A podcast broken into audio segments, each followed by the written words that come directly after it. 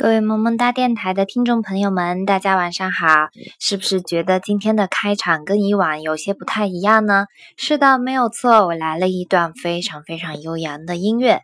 那么，相信知道这一首曲子的朋友呢，都知道，那这一首曲子的话呢，叫做只只差一步，或者呢叫做一步之遥。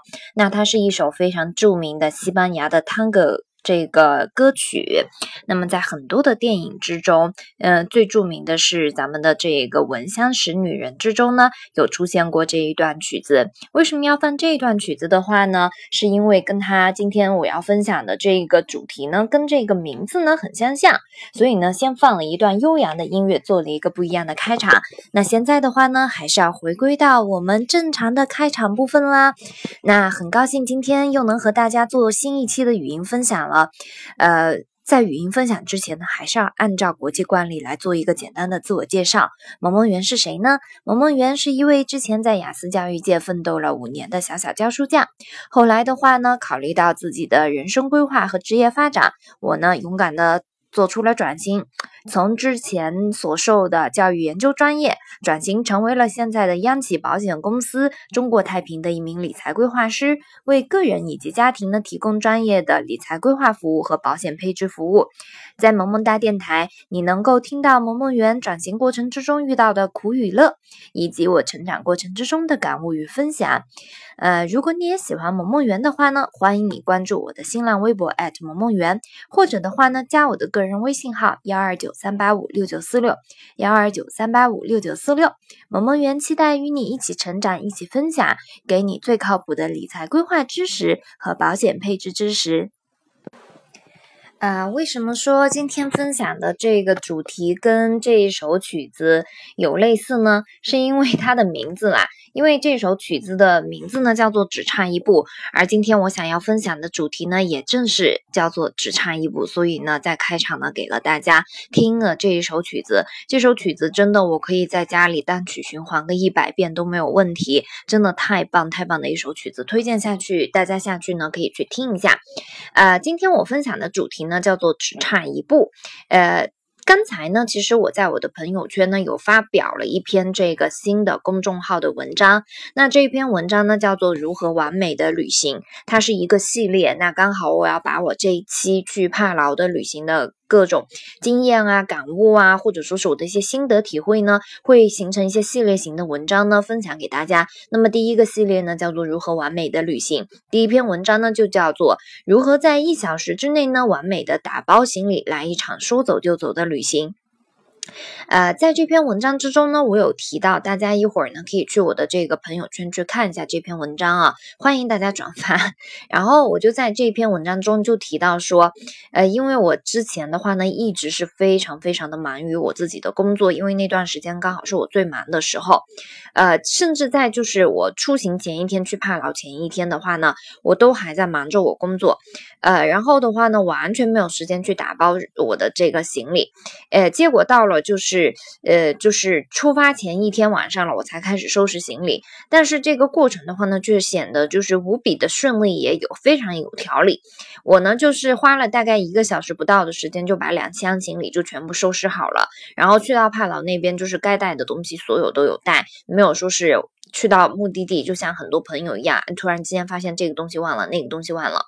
那我在这篇文章之中呢，就分享了说我是如何做到就是一个小时之内完美打包行李的。大家可以去看一下这篇文章，绝对是一个技术帖来的。那后期的话呢，我也再会分享，就是女生打包行李的时候如何做好收纳等等啊，然后去旅行的途中如何美美哒这些文章，那我会再奉送给大家。其实我想要今天说的，为什么叫做只差一步呢？就是我在这个文章之中分享的这些方法啊，当然具体在这里我要卖关子啊，你们要去我朋友圈看文章哦。那分享的这个方法，我觉得还好，就它并不是一个秘密，也不是我自己独创的一项什么技能。其实，在这个很多的公众号之中，就其实我用的是印象笔记啦。那他也有推荐过说如何利用好印象笔记啊，去做好自己的旅行打包啊，这样子的一些文章。那我觉得就是说，从我们一个人就是为什么叫做只差一步呢？从以前不知道有印象笔记到我知道了。那这过程之中其实只差一步，从我不知道怎么去使用印象笔记，到我开始去学习印象笔记。这个过程只差一步，从我学会了印象笔记之后，我开始运用印象笔记去帮助他，去帮助我去管理，运用它帮助我去管理自己的时间、项目，还有这个知识管理。那从会到行动，再到运用，它只差一步。呃，到今天我会做了，会使用印象笔记了。然后的话呢，我用它呢来分享我自己，来记录我自己旅行过程之中的点点滴滴，然后再把它分享出来。那从这个做完一件事情，再到我写出来这样子的一篇文章，能不能让它成为一个精品？能不能把这个事情这篇文章写到极致呢？这中间只差一步。其实很多时候啊。我刚才所讲到的这几个过程，我可以再给大家再重复一遍啊，我再总结一下，不然听的话容易有的时候听着听着听散了。第一个呢是从不知道的知道，第二个呢是从不会到会，第三个的会的话呢是从会到行动，第四个的话呢是从做完在一件事情到做。我做一件事情做到极致，那这四个过程之中呢，我觉得真的其实很多时候就只差一步。那正是因为这些只差一步的这个动作，却让我们在点点滴滴的积累之中差了很多步。呃。就像我刚才所说的，打包行李这个事情吧，并不是我自己的一个独创。但是为什么有很多人总是在打包行李，在自己收纳的过程之中显得很慌乱？然后的话呢，也不知道自己要打包什么东西，毫无头绪。再或者说，那为什么很多人他明明是懂得很多的道理，但是最终却没有办法让他真正的落地？